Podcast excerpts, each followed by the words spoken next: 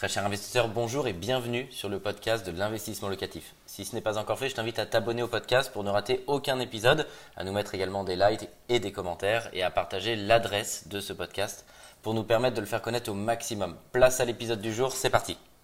Bonjour à tous, je m'appelle Michael Zonta et cette année nous avons accompagné plusieurs centaines d'investisseurs dans leur achat immobilier. L'essentiel de mes conseils sur comment réussir votre visite en immobilier de façon à décrocher le bien que vous voulez acheter quand vous serez lors de la visite. En 1, c'est extrêmement important, il faut poser les bonnes questions.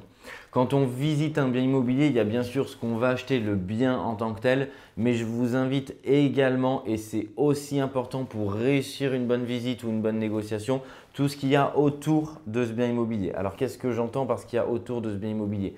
Vous devez tout savoir, vous devez savoir l'historique, depuis combien de temps le bien est en vente? Ce ne sera pas du tout la même relation que vous allez avoir avec le vendeur, avec l'agent immobilier ou la personne qui commercialise si ce bien est en vente depuis ce matin et vous êtes le premier, ou si ce bien il est en vente depuis six mois. Vous devez savoir est-ce que la personne a un mandat euh, d'exclusivité ou non exclusif, c'est-à-dire est-ce qu'il est le seul à traiter ce sujet, c'est-à-dire que si vous voulez acheter, ce sera forcément lui, ou est-ce que d'autres personnes le commercialisent parce que ça va vous permettre de savoir le pouvoir qu'a la personne qui est en face de vous. Soit tout passera par lui forcément, donc s'il vous dit oui, bah, c'est oui, ou alors potentiellement une autre personne peut faire la vente de façon plus rapide euh, ou autre. Euh, est-ce qu'il y a déjà eu des offres euh, faites sur ce bien-là?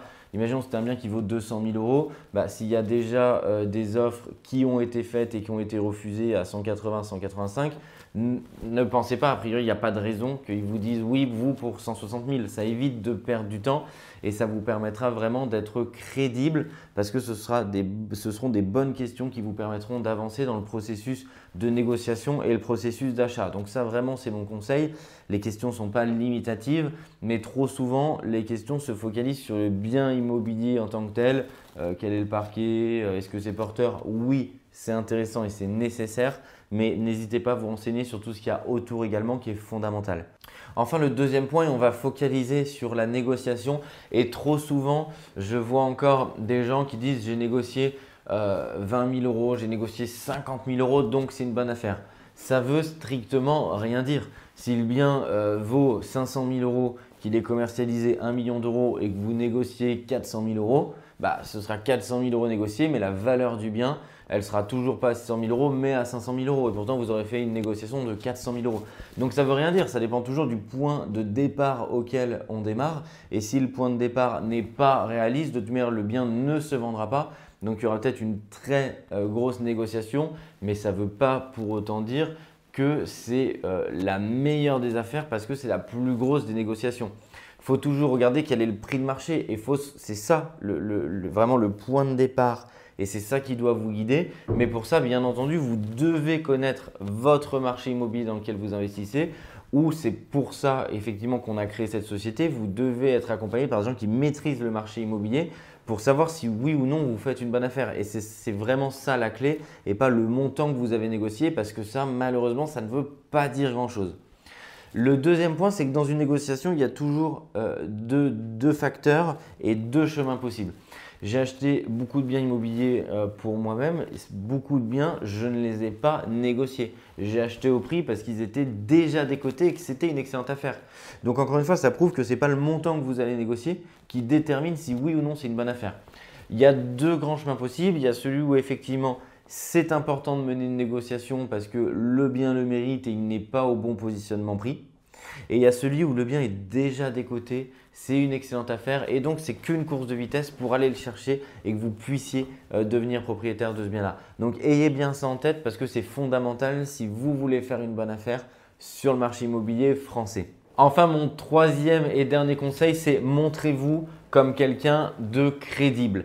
Euh, soyez déterminé. Si vous voulez acheter ce bien, vous êtes déterminé. Si l'agent immobilier, le vendeur, bah, sent que vous êtes fragile, que les questions, euh, bah, c'est des questions, et c'est normal si c'est votre cas, mais vraiment novices, euh, des fois qui ont un intérêt vraiment faible, bah, si vous vous retrouvez en concurrence avec quelqu'un qui est plus déterminé, qui va poser les bonnes questions, forcément, il ne va pas peut-être vous privilégier lors de l'achat et donc vous allez rater cette affaire. Je prends un exemple pour illustrer le, propos. S'il y a beaucoup de travaux à faire, et que vous dites bah oui, mais quel est le chiffrage des travaux? Combien est-ce que ça coûte euh, de faire les travaux? Euh, Parce que ce mur-là, il m'a l'air quand même très abîmé. Est-ce que vous êtes sûr que c'est solide? Bah, La problématique, c'est que ça renvoie une certaine fragilité de quelqu'un qui veut acheter un bien avec des travaux pour faire une bonne affaire, mais qui n'a pas la connaissance et les compétences pour maîtriser ces travaux-là, versus quelqu'un qui dit les travaux, je connais, j'en fais mon affaire. Euh, je sais combien il y a de travaux, je sais où je vais dans l'opération et je souhaite acheter ce bien et je souhaite que ce soit moi qui devienne propriétaire parce que je suis déterminé. Ça fera forcément la différence avec celui qui va à un moment ou un autre peut-être un petit peu douter. C'est aussi bien entendu pour ça qu'on a créé cette société puisqu'à l'intérieur il y a des architectes, des personnes en charge du suivi de votre chantier, des décorateurs et donc que l'opération quand on la propose à nos clients elle est chiffrée, vous savez pertinemment où vous allez et c'est aussi comme ça qu'on a les meilleures affaires parce qu'on est déterminé, on fait preuve de professionnalisme auprès de ceux qui nous renvoient des bonnes affaires ou quand on fait une visite avec des nouveaux apporteurs d'affaires ou euh, en face d'un propriétaire bailleur lambda individuel euh, qui va vendre parce que ça renvoie un climat de confiance et de crédibilité. Je suis persuadé que ces conseils vont vous aider à réussir votre peut-être première visite immobilière ou vos futures visites immobilières pour vous permettre de développer massivement votre patrimoine immobilier. C'est tout le mal que je vous souhaite. Un grand merci d'avoir suivi cet épisode jusqu'au bout. Je te donne rendez-vous pour un prochain épisode. Si ce n'est pas le cas, abonne-toi au podcast, partage-le, mets-nous un like et tu peux également retrouver plus de conseils sur YouTube avec plus de 300 vidéos gratuites.